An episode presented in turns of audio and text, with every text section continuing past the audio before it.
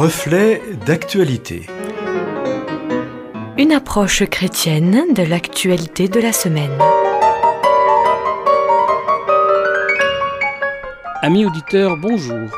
C'est aujourd'hui Joël Fayard à ce micro pour une réflexion intitulée Coronavirus.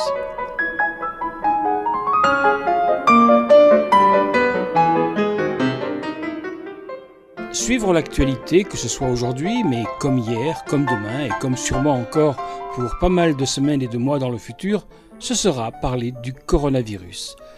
Le choc est immense et les sujets autour de cette pandémie mondiale sont nombreux. Chaque soir, les infos s'en font en écho détaillé. On ne peut d'ailleurs plus parler d'un sujet de l'actualité puisque c'est le seul sujet qui est abordé dans les journaux télévisés. Depuis trois semaines, il n'y a plus d'infos mais uniquement des éditions spéciales qui n'ont donc pour objectif que de parler de ce sujet. Il ne s'agit nullement de le relativiser ni de le minimiser, mais je me suis tout de même demandé s'il n'y avait donc plus, depuis ce début d'année, de par le monde, d'autres informations, celles qui remplissaient auparavant et chaque jour nos journaux télévisés.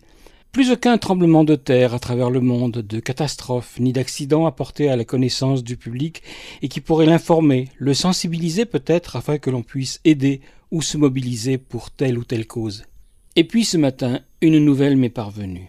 Très nombriliste sûrement et qui n'aurait pas fait un sujet d'actualité pour le journal du soir, puisqu'il s'agit d'un événement familial.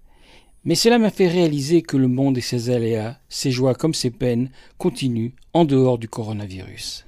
Elle s'appelait Jasmine, et elle vient de décéder, emportée en deux jours par une hépatite fulminante, elle qui n'avait pas cinquante ans, et c'était ma cousine.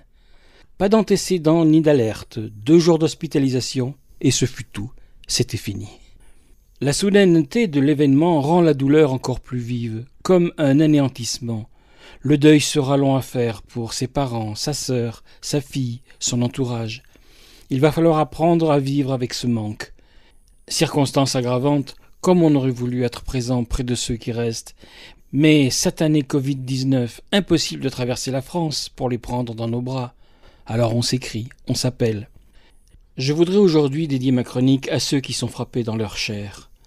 En premier lieu à tous ceux qui, pandémie oblige, ont de plein fouet le coronavirus, puisqu'il a emporté avec lui un être cher, obligeant à vivre ces moments de deuil où vous n'avez pas non plus pu vous préparer, ni, afin de vous protéger, revoir ou dire au revoir à ce proche parti quasi sans accompagnement. Ensuite aux parents, aux proches et à la famille de Jasmine, leur dire tout mon soutien et mes affectueuses pensées. Et dans cet hommage à ma cousine, je serre dans mes bras toutes celles et ceux qui ont perdu, en dehors de lien avec le Covid-19 et sans pouvoir l'accompagner, une connaissance ou un proche dans cette période qui interdit ces moments du dernier au revoir. Et j'inclus ici mon vieux copain Jean-Jacques qui vient de m'apprendre le décès de son papa sans pouvoir être présent. J'aimerais pourtant vous dire que la vie au final est toujours la plus forte, et elle le fait savoir par l'arrivée dans notre monde d'une petite fille. Elle s'appelle Nora Zoé et vient de voir le jour il y a à peine une semaine du côté de Genève. Ses parents, tous les deux jeunes médecins, accueillent ce cadeau du ciel au milieu de ce chaos. De par leur engagement professionnel, ils luttent chacun de leur domaine médical pour vaincre ce fléau que traverse la Terre afin d'en protéger les populations. Ce souffle de vie qui arrive sur Terre comme résultat de l'amour nous rappelle que dans le cycle du monde, c'est toujours la vie qui l'emporte. En ces temps de confinement qui touchent la moitié de l'humanité, soit le chiffre incroyable de 4 milliards de personnes, et où les victimes se comptent par dizaines de milliers, Prenons aussi le temps de nous rappeler que la chrétienté s'apprête à commémorer ce prochain week-end le plus extraordinaire événement de sa foi, la résurrection du Christ, ce rappel de la victoire de la vie sur la mort. Cette mort et cette résurrection font partie des fondements, des bases mêmes du christianisme, car oui, et chaque chrétien le professe, le vit et l'annonce au matin de Pâques, Christ est vivant, il est ressuscité.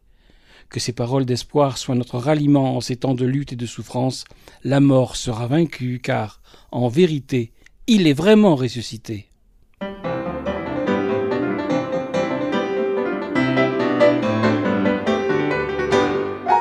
C'était Joël Fayard à ce micro pour une réflexion intitulée Coronavirus.